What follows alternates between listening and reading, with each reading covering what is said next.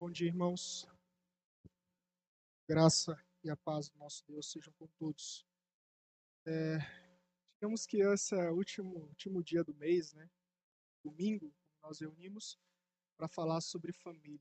Claro, nós podemos falar de família o tempo todo, mas de forma específica nesse mês, eu creio que é o nosso último, único momento e último momento né, nesse contexto. E eu queria de forma especial tratar é, de um assunto hoje que é um pouco delicado também, porque vamos falar de filhos. Uh, falamos, né? A gente viu as mensagens que foram expostas aqui, uh, falando no contexto geral dos pais, das mães, dos filhos, do casal, né? O casamento. Mas eu quero tratar hoje de forma específica sobre a vida dos filhos e de alguns problemas que a gente tem enfrentado nos nossos dias, nessa época, uh, visando não só a defesa que nós temos que ter a respeito desses perigos que nos cercam, mas também uh, as armas, se podemos dizer assim, e as ferramentas, melhor dizendo, uh, que nós temos para enfrentar esses problemas.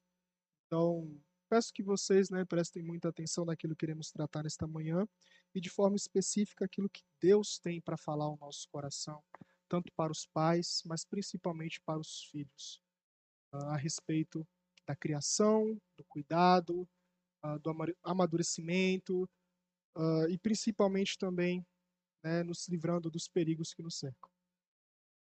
Eu quero convidá-los a abrirem suas Bíblias no livro de Deuteronômio, capítulo 6.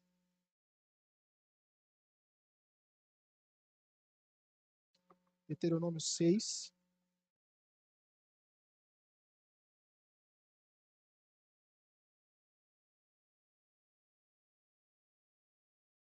Faremos a leitura do verso 1 até o verso 25.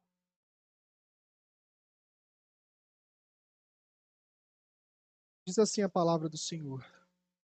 Estes, pois, são os mandamentos, os estatutos e os juízos que mandou o Senhor teu Deus, se te ensinasse, para que o cumprisses na terra a que passas para possuir. Para que temas ao Senhor teu Deus e guarde todos os teus estatutos e mandamentos que eu te ordeno. Tu e teu filho e o filho de teu filho, todos os dias da tua vida, e que teus dias sejam prolongados Ouve, pois, ó Israel, e atenta em o cumprirdes, para que bem te suceda e muito se multipliques na terra que mana leite e mel, como te disse o Senhor teu Deus a teus pais. Ouve, Israel, o Senhor nosso Deus é o único Senhor. Amarás, pois, o Senhor teu Deus de todo o teu coração, de toda a tua alma e de toda a tua força. Essas palavras que hoje te ordeno estarão no teu coração Tu as inculcarás a teus filhos, e delas falarás assentado em tua casa, e andando pelo caminho, e ao deitar-te e ao levantar-te. Também as atarás como sinal na tua mão, e te serão por frontal entre os olhos. E as escreverás nos umbrais de tua casa e nas tuas portas. Havendo-te, pois, o Senhor teu Deus introduzido na terra que, sob juramento, prometeu a teus pais, Abraão, Isaque e Jacó, te diria grandes e boas cidades que tu não edificastes, te daria, melhor dizendo. E casas cheias de tudo o que é bom, casas que não enchestes, e poços abertos que não abriste, vinhas e olivais que não plantastes. E quando comeres e te fartares, guarda-te, para que não esqueças o Senhor que te tirou da terra do Egito, da casa da servidão. O Senhor teu Deus temerás, a ele servirás e pelo seu nome jurarás. Não seguirás outros deuses, nenhum dos deuses dos povos que houver à roda de ti, porque o Senhor teu Deus é Deus zeloso no meio de ti, para que a ira do Senhor teu Deus se não acenda contra ti e te destrua, e sobre a face da terra, e sobre a face da terra. Não tentarás o Senhor teu Deus como tentaste em Massá, Diligentemente guardarás os mandamentos do Senhor teu Deus e os seus testemunhos e os seus estatutos que te ordenou. Farás o que é reto e bom aos olhos do Senhor, para que te bem te suceda. E entres e possuas a terra a boa terra, a qual o Senhor, sob juramento, prometeu dar a teus pais, lançando todos os teus inimigos de diante de ti, como o Senhor tem dito. Quando teu filho no futuro te perguntar, dizendo: Que significa os testemunhos, estatutos e juízos que o Senhor nosso Deus os ordenou? Então dirás a teu filho: Éramos servos de Faraó no Egito. Porém, o Senhor de lá nos tirou com poderosa mão.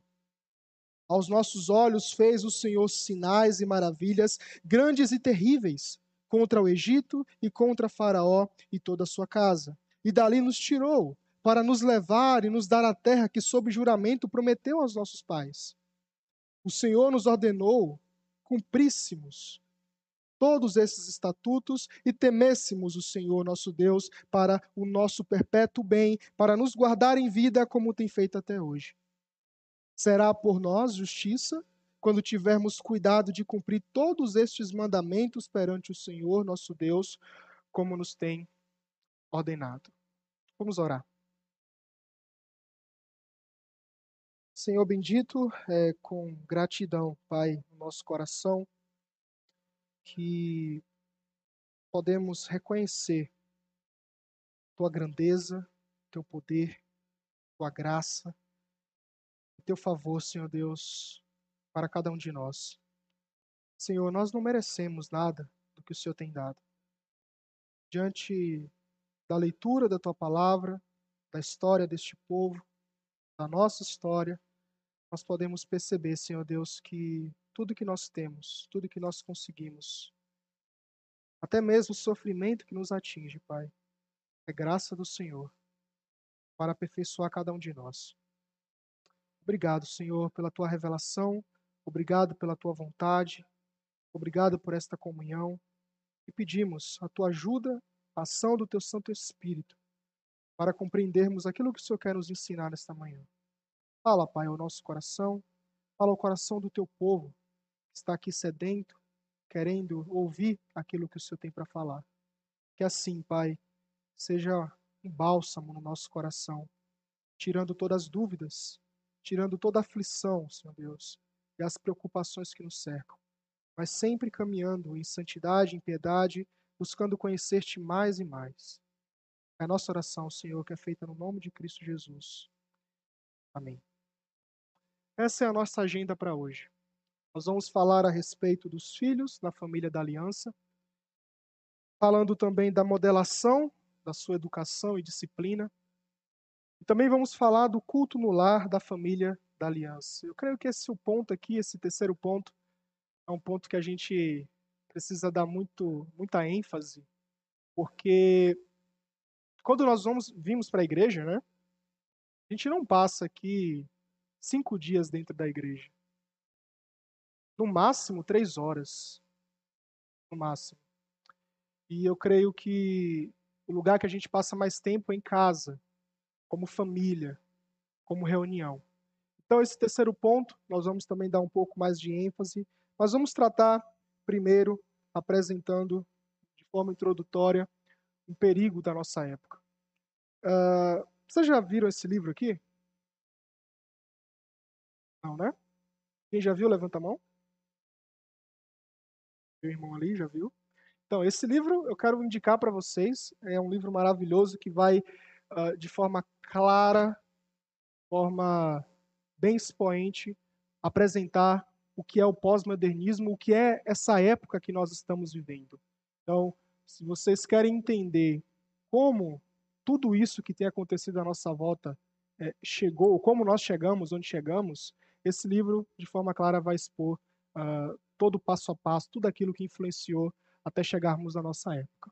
Mas é um problema que nós estamos enfrentando.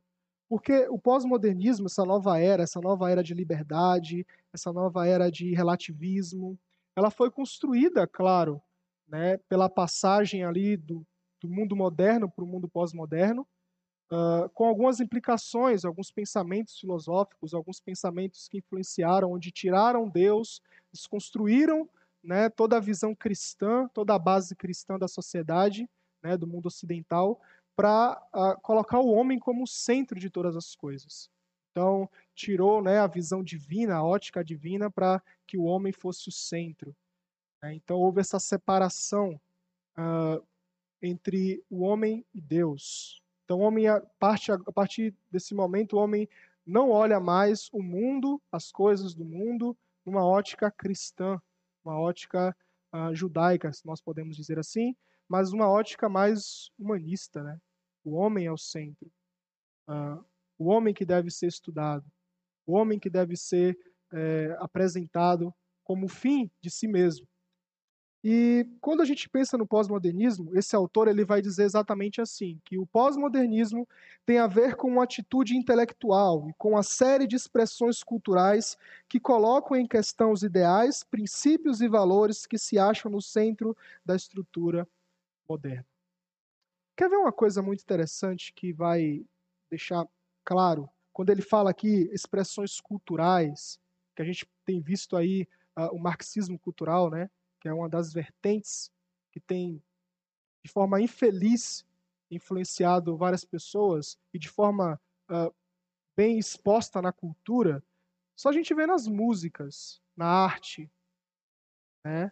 em todos os outros âmbitos da sociedade, em que esse tipo de pensamento que não há Deus, que não pode existir Deus na cultura, né, na sociedade, e sim um homem, que tem que haver, uh, cada um deve criar seu próprio pensamento, sua própria fundamentação. Cada um tem que fazer o que bem vier à sua cabeça e não ter princípios, valores. Esse é o pós-modernismo. E além disso, o pós-modernismo, ele tem influenciado os filhos. Aquilo que os filhos assistem, aquilo, aquilo que os filhos ouvem, aquilo que os filhos uh, tem contato. Eu estava conversando com a irmã ontem e ela falando que no colégio dela agora né, tem um momento ali de, de música no intervalo. E quando as músicas são colocadas no colégio, as músicas são basicamente funks, né? ou sertanejo universitário, ou qualquer outro estilo. Claro, eu não estou dizendo aqui que né? Cada um tem o seu tipo de música, né? estilo de música. Mas eu quero que vocês prestem atenção naquilo que é divulgado, as letras. As letras. Aquilo que é visto na TV. Então, casamento de pessoas do mesmo sexo, o tal do feminismo, uh, e muitas outras coisas que a gente tem visto. E é um problema por quê? Porque é algo intelectual. É algo intelectual. As pessoas não estão mais preocupadas em trazer a força para uma nova ideologia, uma nova filosofia, nova forma de pensamento. Mas elas conquistam pelo discurso.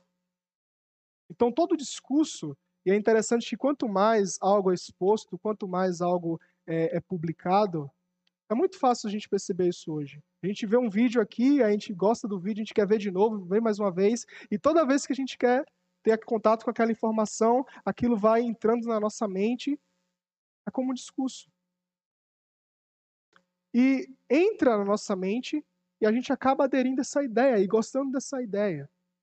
E é exatamente isso, é algo intelectual é conquistado pelo discurso. Mas um historiador inglês chamado Arnold Toynbee, ele vai dizer que esse período caracteriza, né, o fim do domínio ocidental e pelo declínio do cristianismo, capitalismo e individualismo, e isso se deu quando houve um desvio para o irracional e para o relativismo. Por mais que seja uma tentativa de alcançar pelo intelecto a consequência é tornar com que as pessoas não pensem no que elas estão fazendo. E aí a gente entra no relativismo. O que é relativismo? Quem pode me dizer o que é relativismo?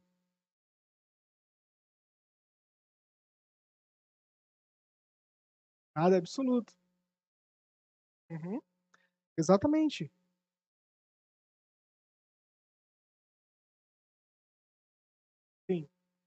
Então, eu tenho a minha verdade, Você tem a sua verdade, você tem a sua verdade.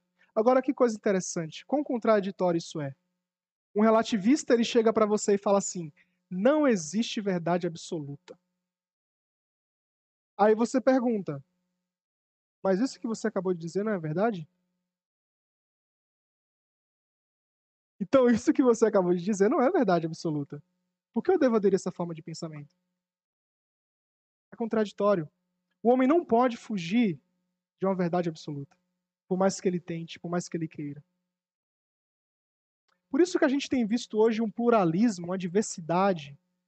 Né? Você precisa ser o que você quiser ser. Você precisa ser não com base em princípios que seus pais legaram para você, mas com base naquilo que você mesmo pode criar. Eu posso chegar aqui para vocês e dizer assim: ah, eu sou pastor. Sou pastor? Não sou. Ah, mas eu me sinto pastor. Então eu posso fazer aquilo que eu quiser, como pastor. Então eu posso chegar aqui, uh, aconselhar de qualquer forma, administrar Santa Ceia, batismo, né, administrar casamento. Então, por quê? Porque eu me sinto pastor. Esse é o problema. É um negócio, é uma coisa mais sentimental. E não há verdade nisso. Não há fundamento nisso. Por isso que é um problema que nós temos enfrentado. Por isso que, e aqui já falando para os pais, vocês precisam estar muito atentos naquilo que os seus filhos consomem. Aquilo que os seus filhos têm recebido nas escolas. Quem conhece essa autora aqui? William conhece? Conhece? Duas pessoas só? Que bom que agora vocês vão conhecer e eu vou indicar ela porque é uma mulher muito boa uh, em falar de questões apologéticas, cosmovisão a Nancy Pierce. E a Nancy, ela, em um, uma das suas frases, ela vai colocar de forma bem clara qual é o problema que tem acontecido na família hoje e também na igreja. Porque nós temos um papel de uh, ajudar os pais e cada vez mais acompanhar os pais na criação dos seus filhos. E o que é que ela vai dizer? Perdemos a cultura. Primeiro ponto. Então, a música, filmes, arte, pintura ou qualquer outra forma de arte, todas as coisas que se diz respeito de cultura, que fala sobre cultura, nós perdemos. O primeiro, primeiro enfoque que ela dá aqui é isso. Isso aqui é muito grave. Porque, e aquilo que veremos à noite, quando Deus cria o homem, lá em Gênesis 1, 26, ele disse que criou o homem à sua imagem e semelhança e deu que ordem para que ele dominasse, cultivasse e guardasse toda a criação. Ou seja, é uma ordem divina. Então a cultura é um, é um âmbito em que nós, cristãos, povo de Deus, deve dominar. Só que ela vai dizer: perdemos perdemos. O que é que ela diz mais? E continuamos perdendo nossos filhos. A história trágica e repetitiva é que os jovens crentes, criados em lares cristãos, vão para a faculdade e abandonam a fé. É muito claro isso. A gente tem visto muito isso. E por quê? ela vai dizer. Porque e por que esse padrão é comum? Em grande parte porque eles não foram ensinados a desenvolver uma cosmovisão bíblica. Em vez disso, o cristianismo é restrito a uma área especializada de crença religiosa e devoção pessoal. O que ela está dizendo? Os nossos jovens têm ido para as faculdades, têm recebido toda a informação, todas as vãs filosofias, todas as ideologias. Por quê? Porque nós não estamos preparando eles para enfrentar essas coisas. E o que é que a gente tem feito de errado? A gente tem apenas uh, restringido o âmbito em que eles atuam. Então, você só é preparado, você só é cristão, ou age como cristão, aqui na igreja. Aqui na igreja. Nas quatro paredes. Então, é uma bolha. Aí você, aí você pode perguntar né, e afirmar, mas é tão difícil, meu filho, eu, eu criei tanto meu filho, e aí agora ele vai sair debaixo das minhas asas, né? ele vai para a faculdade, eu tô com medo de, de ele ir para lá e ser influenciado e ir para outros caminhos. Não, você não pode pensar assim. De uma forma ou de outra, de um momento ou outro, ele vai ter contato com o mundo. Ele vai para a faculdade. Ele vai ter colegas de classe que vai negar Cristo, que nega Deus e princípios cristãos. Mas esse não é o, a nossa preocupação principal. A nossa preocupação deve ser aquilo que ela abordou ali, prepará-los com a cosmovisão bíblica. Porque eles vão para as faculdades, os nossos filhos, não só na faculdade, no próprio colégio hoje, a gente tem visto, né, uh, no fundamental, recebendo falsas informações. E eles vão lá apenas com o escudo.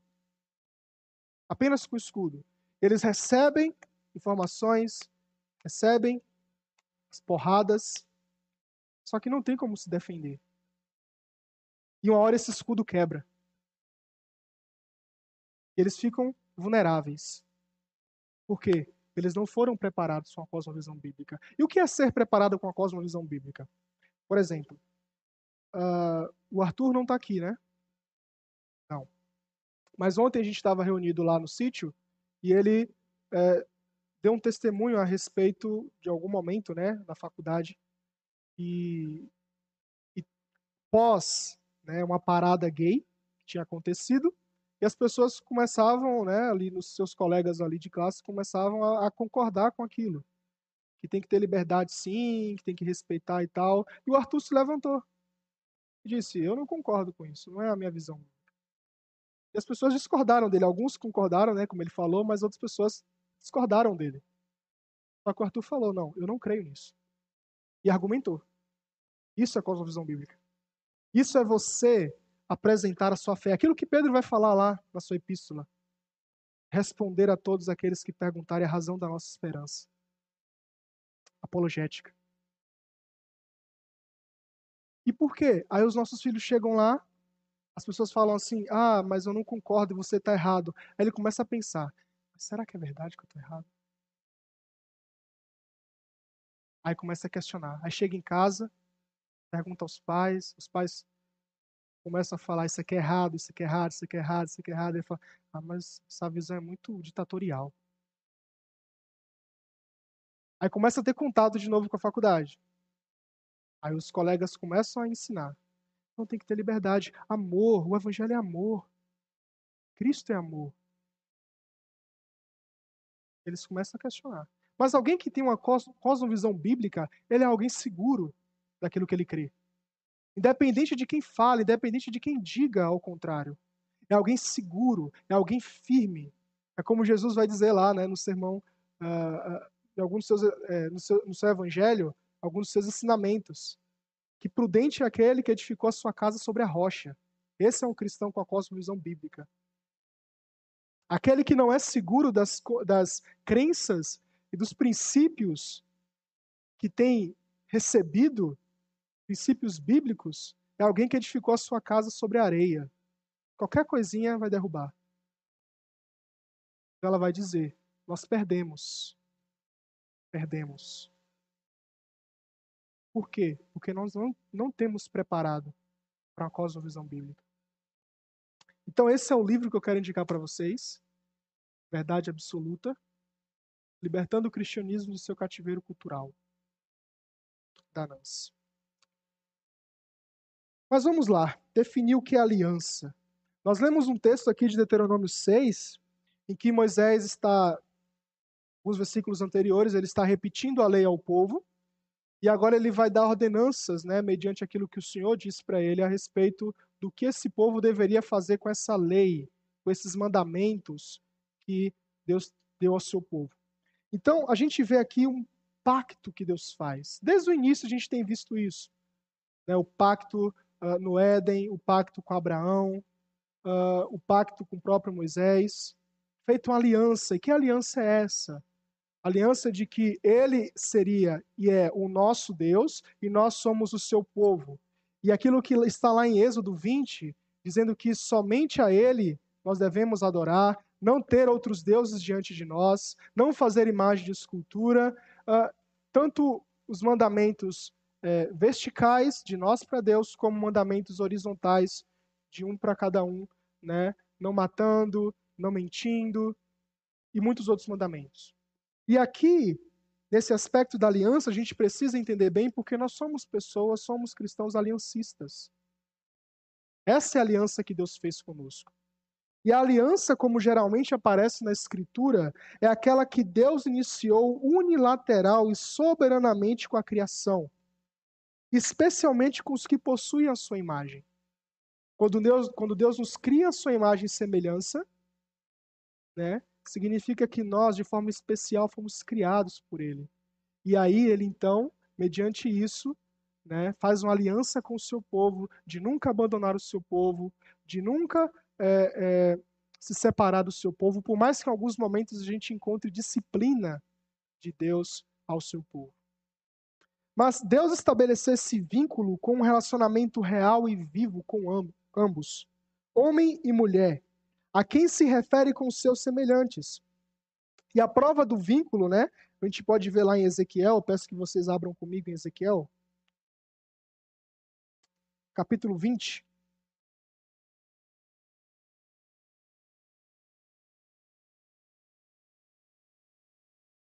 Versículo 37.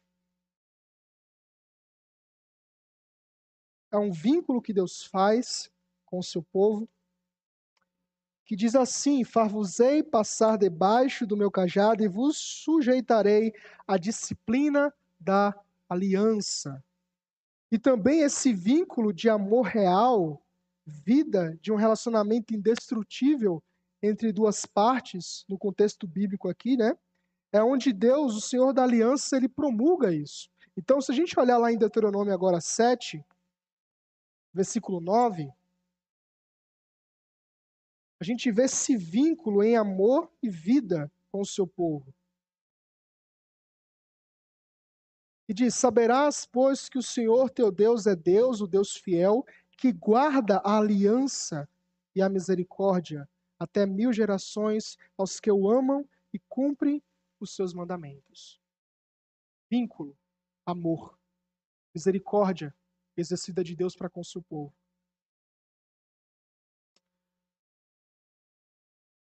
Mas o ponto primeiro, o primeiro ponto que eu quero tratar com vocês aqui é como os filhos se encontram nessa aliança que Deus faz com o seu povo. Então, as crianças, e a primeira coisa que a gente precisa ter em mente é que os filhos, né, as crianças, elas são herdeiras do reino e a base para isso é a imagem de Deus nelas. Deus criou todos a sua imagem e semelhança. Até as crianças. Por mais que algumas não expressem isso muito bem, com a sua teimosia, em, algum, em algum momento, teimosia, né? Melhor dizendo. Perdão. Mas Deus coloca, cria a imagem e semelhança dele. Mas Deus tem um propósito específico para os filhos.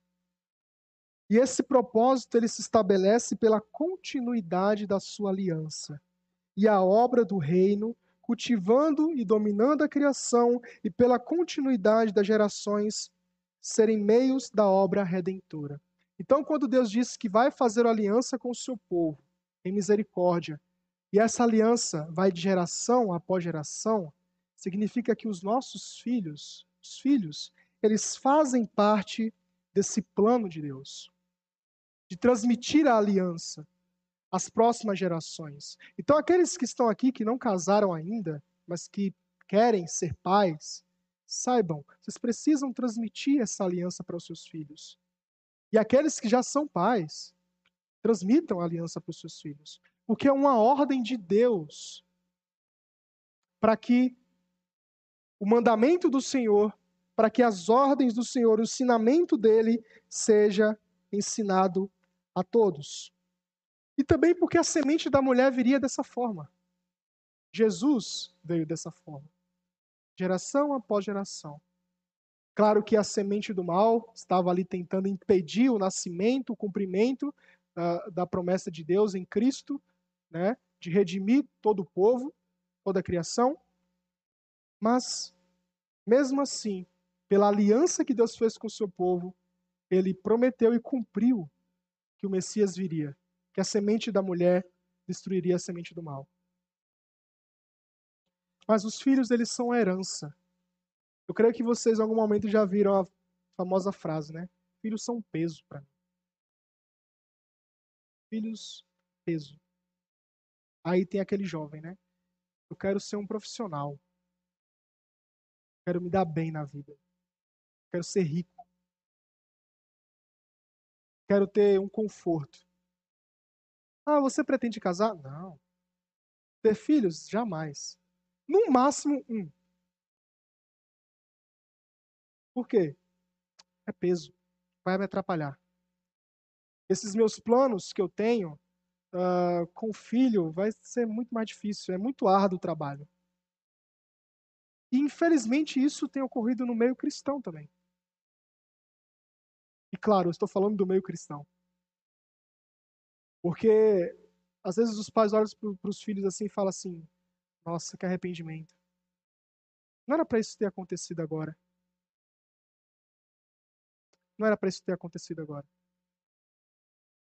E até aqueles jovens né, que falam assim: Ah, daqui a cinco anos eu vou tentar ter um filho. E aí, depois de um ano, o filho vem. Aí começa a ficar preocupado. Nossa, mas eu tinha tanta coisa para fazer. Eu tinha minhas viagens. Então, todo esse plano acabou. Por quê? Porque elas não têm uma visão de que filho é uma herança do Senhor. De que filho é bênção. De que filho ah, Deus nos dá para que o reino se expanda, para que o reino cresça, para que Deus seja conhecido entre as nações. Mas não, elas acham que filhos são pesos. Mas assim como carregamos a herança dos nossos pais, sendo que o, o nome não é removido, com Deus ele as faz, as prepara e então oferta, mantendo a sua reivindicação como portadores da imagem dele. As crianças, então, são espelhos e representantes de Deus na vida. Não é um peso.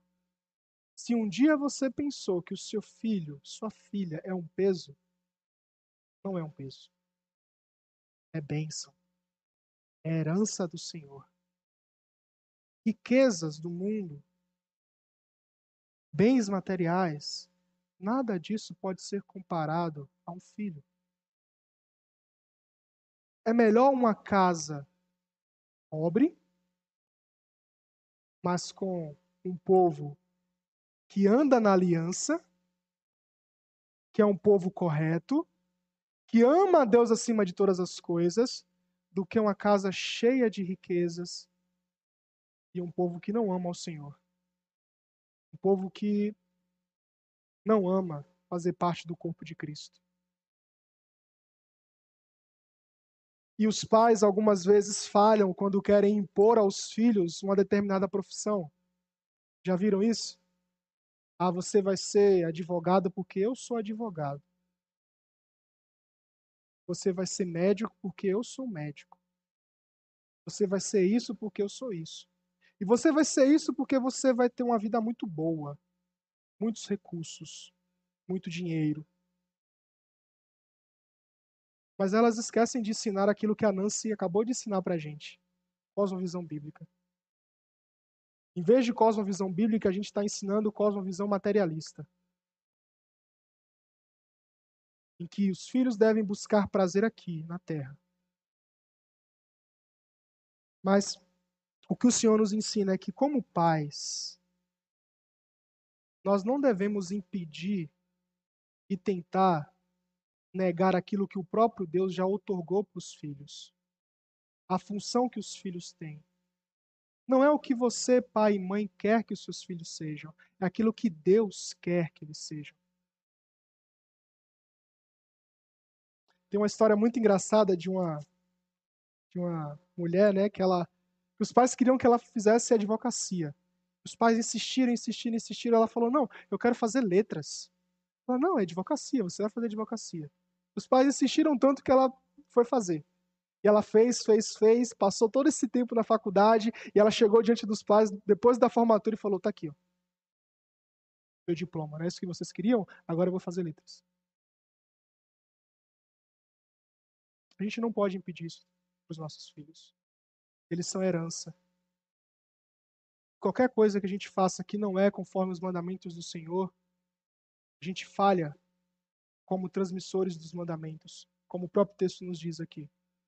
E depois que Moisés é, é, explicou novamente, expôs novamente a aliança do Senhor, os mandamentos do Senhor, ele diz: inculcarás aos teus filhos, versículo 7 do capítulo 6, e delas falarás assentado na tua casa, andando pelo caminho ao deitar-te ao levantar-te. É para isso que nós somos chamados para fazer. Mas modelando na sua educação e disciplina. Para educar e disciplinar os filhos na aliança, é preciso que os pais compreendam o chamado para isso. Então, olhe comigo para o que diz no versículo 6 de Deuteronômio 6. Estas palavras que hoje te ordeno estarão no teu coração. E depois ele diz: Tu as inculcarás a teus filhos. Não adianta a gente tentar ajudar os filhos a amar o Senhor se a gente não ama. Lembram do primeiro estudo que eu dei aqui sobre o discipulado? que uma coisa pressupõe a outra. Eu não posso ensinar as pessoas a seguirem a Jesus se eu não sigo. Seria uma hipocrisia.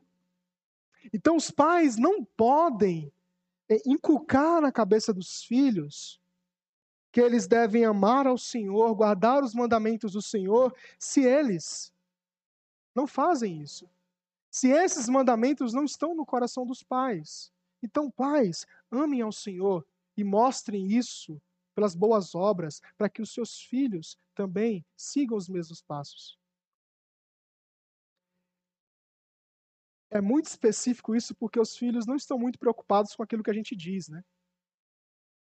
Mas com aquilo que a gente faz. E se a gente faz qualquer coisa de errado, os filhos já apontam, ó, você está falando para eu fazer isso, você está fazendo errado também? Como é que eu posso fazer isso se você não faz? ou algum qualquer outro cristão, as pessoas falam assim: "Ah, não vou ser cristão para ser igual aquela pessoa". Não você. Então, as pessoas elas são muito visuais, elas percebem muito os nossos, o nosso testemunho. Exatamente isso com os filhos. E quando diz que essas palavras estará no teu coração, significa que a base para isso aqui é um povo transformado, um povo, um povo redimido. Conversão. Um povo que anda em santidade, para que assim ensine os seus filhos a andar em santidade. Mas modelem as suas crianças. E essa palavra é muito interessante, porque é, modelar tem a ideia de, né, algum, de usar algumas ferramentas de corte ou ferramentas são muito mais pesadas, que causam estrago no momento da modelagem, né, de algum barro ou qualquer outra coisa. E realmente a dor ela é necessária na disciplina com os filhos. Hoje você vê, ah, não pode bater nos filhos. Porque se bater, você vai preso.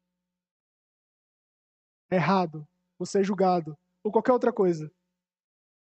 Mas o próprio Deus nos ensina a usar a vara quando for necessário. Mas muitos, como é, Van, Groning, Van Groning vai dizer no seu livro, né, Os Filhos, a Família da Aliança, ele vai dizer que muitos de vocês têm perdido tempo em bares e praticando esportes. Calma. Quando deveriam gastar tempo com seus filhos. A gente pode trocar bares ali, praticando esporte com outras coisas, né?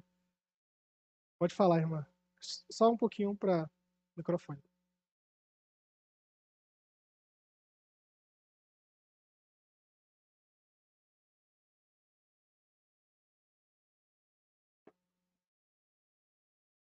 Aqui, ó.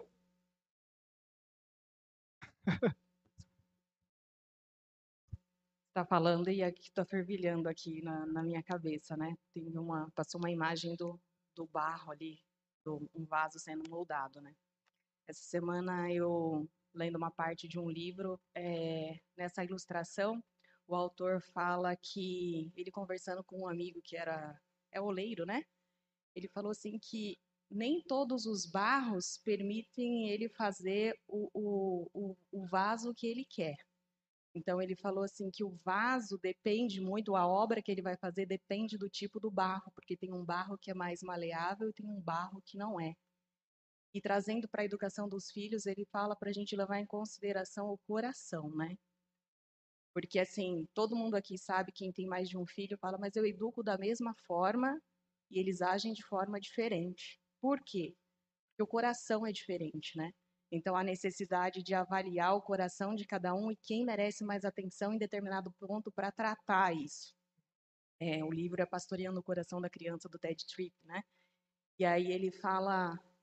E é tão complexo isso que eu vou lendo, assim, tô, a gente vai grifar as partes importantes e daqui a pouco a gente já grifou o livro inteiro, né? Fala, preciso Sim. voltar aqui de como a gente se perde na educação dos filhos, qual tem sido a motivação na nossa educação, né? É, primeiro tem que ter na nossa mente por que, que eu estou fazendo isso. Se nós fomos feitos para a glória de Deus, se meu filho foi feito para glorificar a Deus e gozá-lo para sempre, então essa tem que ser a motivação da minha educação, né?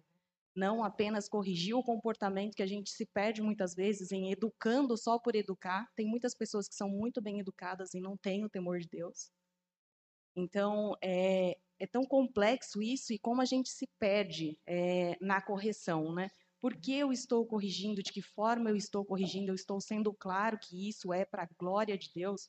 E se eu estou fazendo para a glória de Deus, isso vai dar certo. Né? Sim. Então, é, é bem complexo isso e, e a gente, às vezes, se perde mesmo fazendo, a gente pensa estar fazendo correto, só que com a motivação errada, né? Então a gente tem que se questionar primeiro é, se, como a gente está fazendo isso, né? Sim. Exato. É,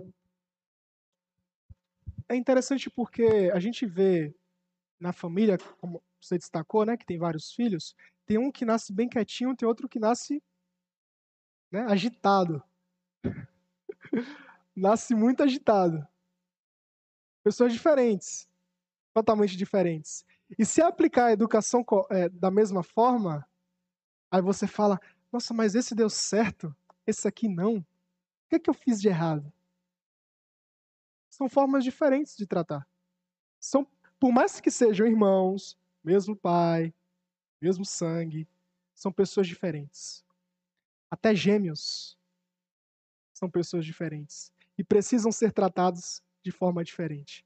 Na minha família mesmo, a minha tia tem três filhos. Dois são muito quietos. Mas a moça. Parece que a, a, gente costuma brincar em família, né? Que parece que tirou toda a energia, toda né, a inquietude dos, dos, dos jovens lá, dos meninos, e colocaram nela. Todinho. Pessoas diferentes. E a forma de tratar é diferente. E quando a gente fala de modelagem, e educação e disciplina. Uh, e aqui, falando para os pais, às vezes a gente olha e fala assim, mas não está tem defeito nenhum.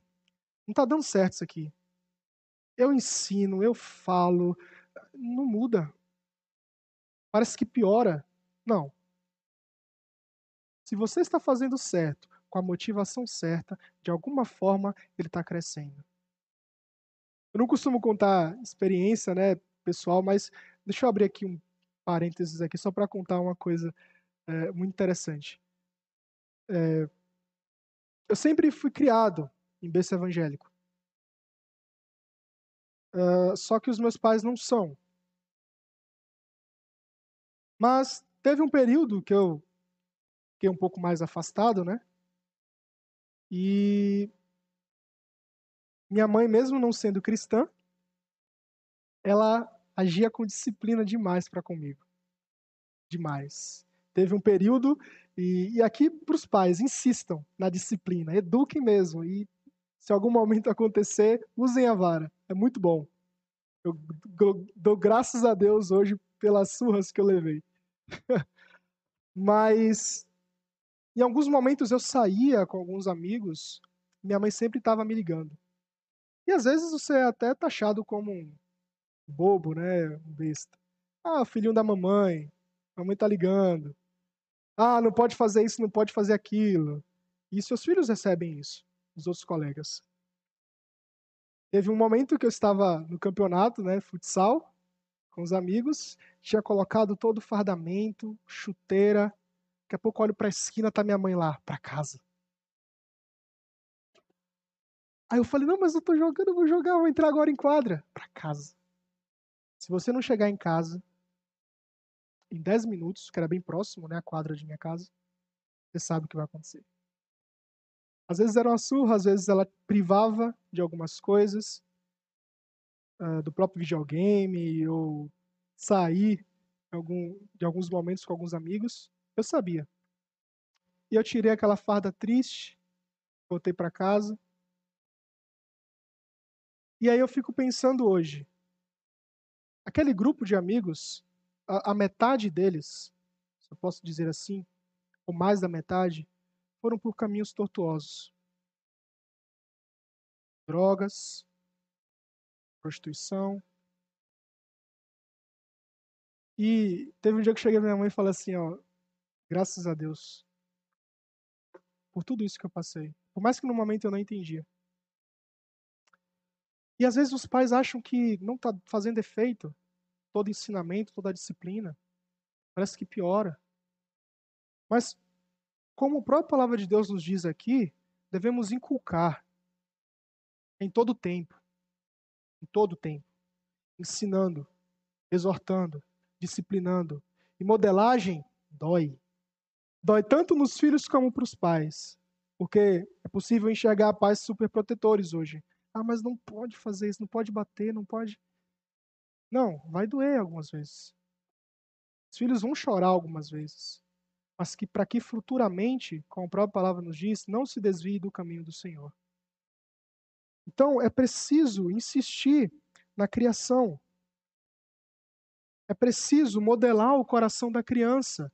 O Van Groningen, mas a sua esposa, que escreveu né, os filhos da a família da aliança, eles vão dizer: dê a elas a forma correta, forme-as, coração, alma e mente, faças como Cristo. Quando Deus nos criou a sua imagem, ele nos fez a sua semelhança, e nós somos chamados a ser criadores da imagem de Deus e de Jesus Cristo. Isso não é fácil. O diabo entrou em todo o panorama da vida. Ele entrou nos lares, igreja, escolas, comunidades. Ele está trabalhando em todos os lugares. Sua operação deve ser rechaçada, mas ao mesmo tempo nós temos um trabalho a fazer em favor de Jesus Cristo como mediadores do reino e da aliança. Então, faça, dê a elas, dê aos filhos a forma correta. Independente se eles digam que é ditatorial, independente se eles dizem, digam que estão impondo a eles, que eles questionem, expliquem e ensinem os mandamentos do Senhor. É preciso fazer. Já assistiram esse filme, Agonia e Êxtase? Então, a gente vê o trabalho de Michelangelo em fazer aquelas estruturas, né? aquelas esculturas. E é interessante porque uh, um relato vai dizer que ele subiu em algum momento da sua vida algumas, algumas montanhas para encontrar mármore para fazer as suas estátuas. E tanto para chegar lá e como fazer esses mármores foi, cansativo, muito cansativo.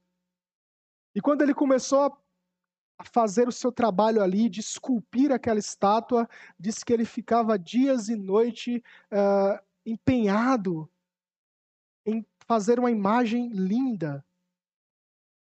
E diz que o pó do mármore entrava no seu nariz, nos seus olhos, na sua boca, e ele ficava cansado, às vezes deitado, às vezes sentava. Era um, um trabalho árduo, muito árduo. E é assim também para com os pais. É um trabalho árduo, cansativo. Você pode estar dizendo e pensando agora aqui, mas eu não aguento mais. Eu acho que eu vou deixar de mão. É possível encontrar isso no meio cristão, sim. Porque há famílias com problemas. E precisamos dar muita atenção a isso. Mas não é um trabalho fácil, entenda isso. Mas Deus te chamou para esse compromisso. Deus te chamou para cumprir esse mandato de criar os filhos na aliança, de criar os filhos no caminho do Senhor. E se você não criar, e se você não ensinar a eles os caminhos, os mandamentos do Senhor, eles vão aprender outros mandamentos em outros lugares. É aquela famosa frase: se em casa não aprende, vai aprender em outro lugar. E onde ele for aprender, qualquer outro lugar, ele vai aprender de forma errada. Eu gosto muito de destacar uh, em alguns momentos de estudo, quando falo sobre isso, né, discipulado e criação de filhos. Uh, tem, um, tem, tem uma irmã que ela, quando eu estava dando esse estudo, ela abordou, né? E falou exatamente assim: ah, eu, meus filhos estudou em colégio diferente, não foi um colégio cristão, mas um colégio de outra denominação. E todas as vezes que eles chegavam em casa, que eles chegavam em casa, eles me perguntavam é, se isso era correto ou não. E aí eles voltavam para a escola, recebiam toda aquela informação e chegavam em casa e perguntavam se era correto ou não. Aí você pode perguntar, mas por que os filhos faziam isso? Sendo que essa geração não tem feito isso. A geração vai para o colégio, volta para casa, se, se infiltra lá no seu quarto, fica lá horas e horas, não conversa, não, não dialoga do que aconteceu no dia a dia. Por que esses filhos faziam diferente de ir para o colégio, voltar, dialogar com os pais, perguntar aos pais? Porque havia confiança. E há confiança. Por isso que os pais devem cultivar isso nos seus relacionamentos com os filhos, confiança, para que quando os filhos saiam seus lares e voltem, saibam em quem repousar, em quem buscar ajuda, não nos coleguinhas lá que ensinam coisas erradas, mas os pais. Confiança, mas requer tempo, dor, é árduo é árduo. Mas Deus nunca disse que seria fácil. Esse é o bom. Porque você pode dizer assim, mas Deus falou que era tão fácil fazer isso. Não, ele nunca falou que é fácil fazer isso. A gente vê toda a história do povo de Israel. Pense em um povo ingrato. E talvez você olhe para a Bíblia e fale assim, mas que povo ingrato, hein? Que povo uh, pecador. Mas não é nada diferente de nós. Nada diferente de nós. Se fôssemos nós que estivéssemos ali, faríamos a mesma coisa. E a gente vê que filhos foram por caminhos errados, é, casaram com pessoas de outros povos, povos estranhos. Pais que se desviaram do caminho. Um povo pecador, um povo ingrato. Mas o maravilhoso de tudo isso é que Deus ele não falha com as suas promessas nunca falha com as suas promessas. Por mais que o povo pecou, por mais que o povo caiu, Deus sempre estava renovando a sua aliança com o povo. Lembram do no momento do deserto, quando o povo sai do Egito, Moisés vai ao monte, uh, e o povo fica tão impaciente com a demora de Moisés que pede para Arão construir um bezerro de ouro para adorar. Tem uma ilustração muito interessante uh, com esse pecado, é como se, depois de um casamento, o casal foi para a lua de mel e o, o, o, marido foi lá no balcão do hotel e fala assim: Ó, oh, amor, pode subir para o quarto que eu vou fazer o check-in aqui e daqui a pouco eu subo. Aí quando ele sobe e abre a porta do quarto, está ela lá deitada com outro homem. A ilustração é basicamente essa do que aconteceu ali. Deus tira o seu povo do Egito, Deus tira o povo da escravidão, liberta aquele povo e ali estava preparando os mandamentos, as ordenanças para entregar ao seu povo, e Deus manda Moisés descer porque o povo tinha pecado. Tinha alguma coisa estranha lá embaixo. Quando vai ver o povo adorando a um falso Deus. Traiu a Deus. O povo traiu a Deus. O que é que Deus fez? Consumiu o povo? Não. Moisés orou e Deus perdoou. Por quê? Aliança. Pacto. Inquebrável. Deus não te ama mais porque você faz aquilo ou aquilo outro, ou te ama menos porque você peca de alguma forma ou de outra. É pacto. Mas não porque você é fiel, porque ele é fiel a si mesmo. Os filhos precisam entender isso. Os filhos precisam entender o pecado, a gravidade do pecado. Eles pecam sim, desde pequeno. E entendendo a gravidade do pecado, eles precisam reconhecer que, mediante o pecado, haverá consequências para eles. Tanto dos pais, mas eles precisam ter em mente, primeiramente, que as consequências serão, e principalmente por causa de Deus. O próprio Deus causará essas consequências de atingir o seu povo, de disciplinar o seu povo. Mas aí que entra um ensinamento muito interessante para os pais que se preocupam se estão sendo tão graves ou não para com seus filhos. E os filhos precisam entender muitas, muitos momentos é, do porquê a disciplina é necessária. É amor. Amor. Quando Deus disciplinou o seu povo no deserto, em todos os momentos que o seu povo caiu, todos os momentos em que é, os seus homens e mulheres pecaram contra ele, ele disciplinou. Lembram de Noemi? Quando saiu da terra do pão para buscar é, prazer, comida, felicidade na terra de um povo estranho? Morreu seu marido e seus filhos. Depois ela volta para Belém de Judá, porque Deus se lembrara do seu povo, mas ela volta amargurada. E esse é o significado da palavra Mara, né? Se tem alguma Mara aqui hoje, brincadeira. Mas é, esse é o significado da palavra. Ela diz que volta amargurada. Mas por quê? Porque a disciplina do Senhor aconteceu na vida dela, pelo pecado que ela cometeu. E que pecado foi esse? Tem uma expressão muito interessante lá, que ela vai dizer assim: ditosa eu parti. Aí você pergunta, mas como alguém pode dizer que saiu feliz da presença do Senhor?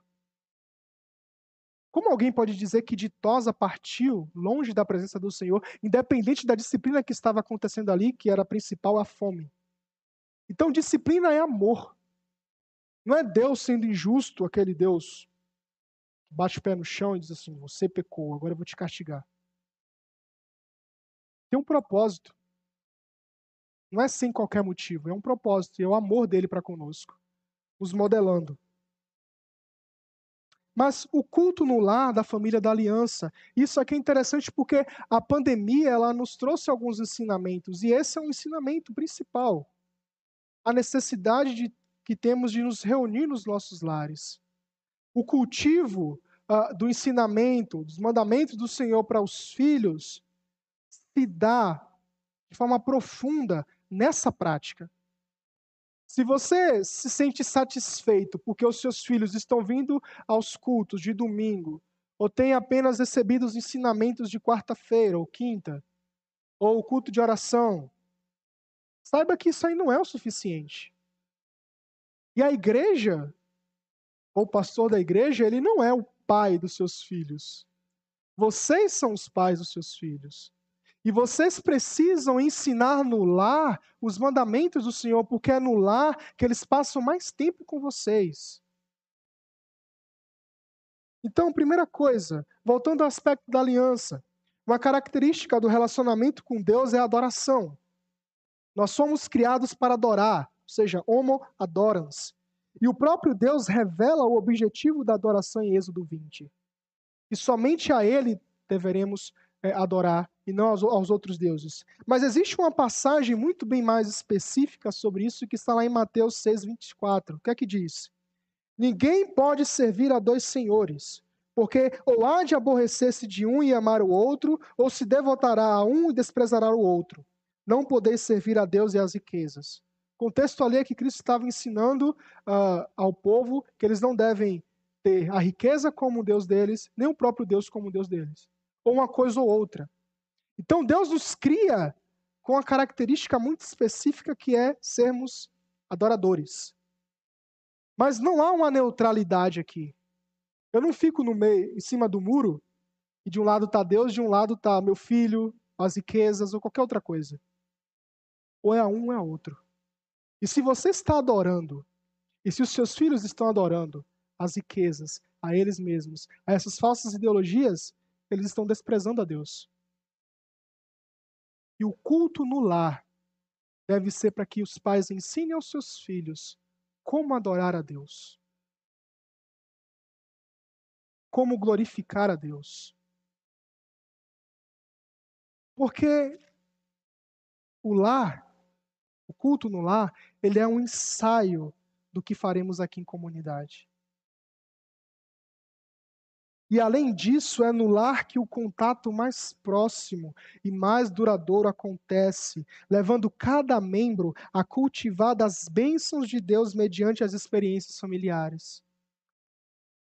Mas é no culto familiar que há a nutrição mais incisiva nos filhos, ensinando também que cada tarefa realizada deve redundar em louvor, glória e honra a Deus. É vocês, pais, que devem fazer isso. E se o culto não for ensinado, ele nunca será praticado. E se devemos cultuar no lar, todos devem estar envolvidos.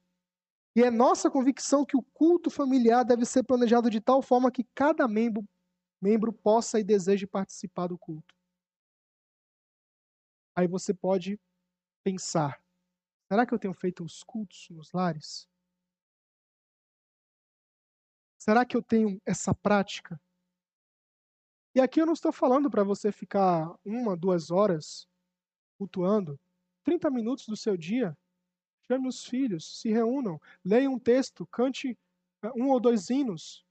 E o pai, como cabeça, ensine. A mãe também tem a oportunidade de ensinar. E a gente entra, porque é os pais que devem dirigir o culto, sendo modelados, sendo modelos, melhor dizendo, para as crianças. É vocês, pais, que devem dirigir, para que, elas, que elas entendam que elas estão em um momento de aprendizagem. Mas é preciso da leitura e meditação das Escrituras. Como Moisés escreveu aqui em Deuteronômio, Deuteronômio 6, Tu as inculcarás a teus filhos, e dela falarás assentado em tua casa, e andando pelo caminho, e ao deitar-te e ao levantar-te.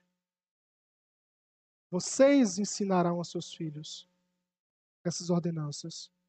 Mas o culto ele não será completo se não tiver oração. Ensine os seus filhos a orar. Ensine os seus filhos a buscar ao Senhor. Mas ensaiem e cantem cânticos, porque isso é didático. Talvez os seus filhos, por serem pequenos demais, eles não consigam compreender um alimento muito pesado, mas eles precisam do leite. E uma das formas de ensinar pessoas a aprender os mandamentos é a música. É a música. As crianças, quando ouvem uma musiquinha, elas aprendem muito rápido, né? Elas têm a capacidade de uh, consumir e aderir àquelas informações através de músicas, assim como todos nós temos. Vai chegar assim um momento em que você vai sentar ao lado delas, você vai ensinar para elas com a palavra na mão, deve ser feito, mas os cânticos são também para isso, para a forma mais didática. Mas eu quero voltar novamente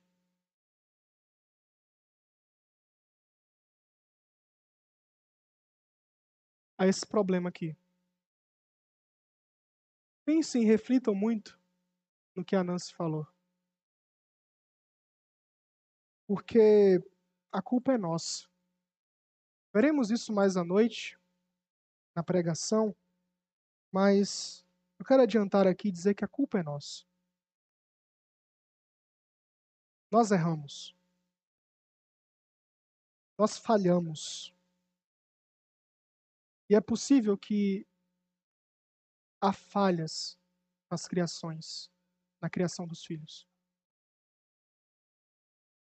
Mas aquilo que a Nancy faz quando ela é enfática dizendo que perdemos e porque nós não estamos fazendo, significa que precisamos.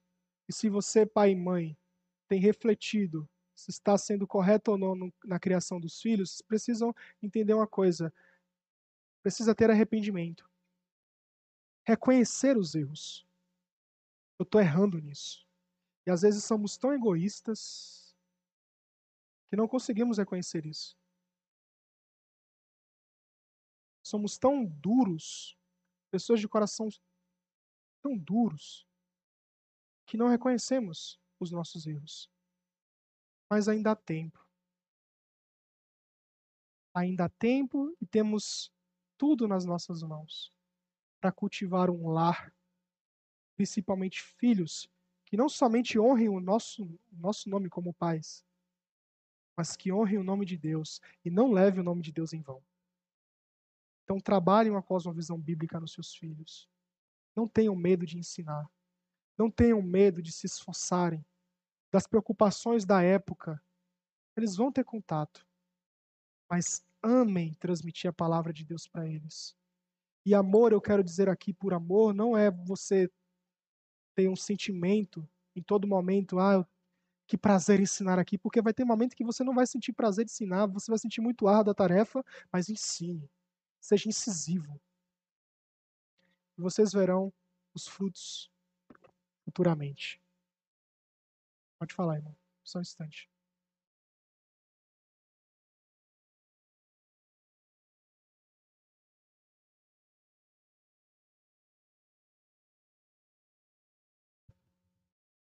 Bom dia. Bom dia. Dentro de tudo que eu vejo que é importante para ensinar, eu também vejo que é importante o período. Eu acho que o período da infância é o período mais importante. É aonde deve se gastar mais tempo. Onde deve se ensinar o, o que puder em todo momento. É, não deixar a criança é, abandonada. E usar de todo o tempo possível realmente para ensinar a palavra de Deus. Porque por mais que depois algo errado possa acontecer, a palavra está lá frustrada. E ela não sai. Em algum momento, a palavra volta. E essa palavra pode fazer, depois lá na frente, a pessoa refletir. Não estou dizendo que não é para deixar de ensinar sempre. Mas o momento de mais intensidade é a infância. Provavelmente ali até os oito anos, as crianças estão ficando mais maduras mais precocemente. Antigamente a gente tinha 12, 13 anos na nossa geração, a gente era pessoas ainda que não sabia de quase nada da vida. Hoje uma criança com 9 anos sabe muita coisa. Então eu acredito que isso é fundamental. É saber dizer não que é uma palavra difícil para os pais, a palavra não, e também ensinar essa situação do texto aí que nós vimos em Deuteronômio. Inculcar mesmo, inculcar, inculcar, que a palavra quer dizer abrir a cabeça, enfiar lá dentro e fazer com que aquilo fique realmente incrustado lá dentro do pensamento da criança. Por experiência própria, eu sei que ela volta, ela reflete a crença que a pessoa tem. Eu vejo que é um momento muito importante. E para aqueles que têm filhos pequenos aqui ou que depois vão ter, que lembre disso. É o ponto fundamental. Fundamental. Sim, eu posso dizer também, irmão, que por experiência própria ela volta. Ela volta. Quando ela é cultivada da infância, desde berço, ela volta. Por mais que você se distancie por alguns anos. Então, quero voltar só apenas esse aqui. É, perdendo tempo nos bares, nos esportes, mas a gente pode trocar. Perdendo muito tempo com o seu próprio tempo, seu trabalho. Não é que você deve ser um péssimo funcionário, não é isso. É, perdendo tempo com as coisas que você acha importante para você, esquecendo dos filhos. Isso é importante, o tempo é um, é um período, esse período que os pais estão tendo aí dos filhos pequenos, que ainda não tem cinco anos ou tem seus oito. É um tempo que vocês têm para serem incisivos na vida deles. Porque quando não há isso, e quando eu falo de tempo, lembra do discipulado? Requer tempo. E não é um, momento, um período, é a vida toda. Você pode falar assim, ah, mas meu filho já está casado. Não precisa mais ensinar, precisa. Precisa ensinar, é a vida toda. Mas é preciso de tempo, e você não pode perder o seu tempo. Deus te deu apenas uma vida. Você não pode perder o seu tempo com outras coisas deste mundo, mas perca tempo com a herança que Deus te deu, que são os filhos. Que são os filhos. Que Deus assim nos abençoe, meus irmãos, e que possamos cada vez mais nos firmar nas promessas do nosso Deus. E se há alguém que tenha um filho que esteja distante do Senhor, saiba que a oração, o testemunho e o cultivo da palavra, por mais que eles não ouçam, sejam rebeldes, mas deve estar presente. Eu quero terminar rapidamente, eu gosto sempre de contar esse testemunho. Tem um presbítero lá na Bahia, né, em uma das igrejas da Bahia, que ele é um presbítero evangelista. Ele é um homem muito incisivo. Eu, nas férias eu tive a oportunidade de sair com ele, né, para fazer algumas visitas. E é, é interessante a gente ver como as pessoas recebem ele, né, com alegria e tudo. Mas tem uma história muito interessante que tinha uma, uma irmã nossa lá, né? Tem uma irmã nossa que ela teve a mãe e a mãe foi teve uma frustração em uma, em uma igreja, né, uma determinada igreja ela se rebelou, ela disse que não queria mais igreja nenhuma, queria ficar em casa. E ela, infelizmente, teve né, uma deficiência física. E aí disse que esse presbítero ia direto na casa da, da irmã para falar da palavra e orar pela vida dela. E aí, como ela estava de cadeira de roda, aí o presbítero e a casa, a frente da casa era distante do portão assim, então ela já via ele lá do portão e já corria esconde. Pedia para a filha esconder ela, porque ela não queria ouvir aquele presbítero é, falar da palavra. E às vezes ele ia, ela corria, falava só para a filha, para o marido da filha. Aí tinha dias que ele chegava e falava assim: Não, eu não vou falar nada hoje, não, só vim saber como vocês estão. Mas sempre estava lá. Toda semana. Decisivo. E teve um momento que aquele coração duro, se abriu. E aquela mulher foi convertida. Uma mulher que tempos atrás não queria ouvir os ensinamentos, odiava, não queria saber de Deus, acabou amando a visita daquele presbítero e ouvir os ensinamentos da palavra de Deus. E ela morreu crente. Eu quero deixar esse exemplo para os pais. Não desistam dos seus filhos estão perdidos. Tanto aqueles que estão do lado de vocês, como cristãos, mas aqueles que estão perdidos. Orem por eles.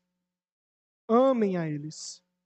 E deem testemunho no lar. Que Deus nos abençoe.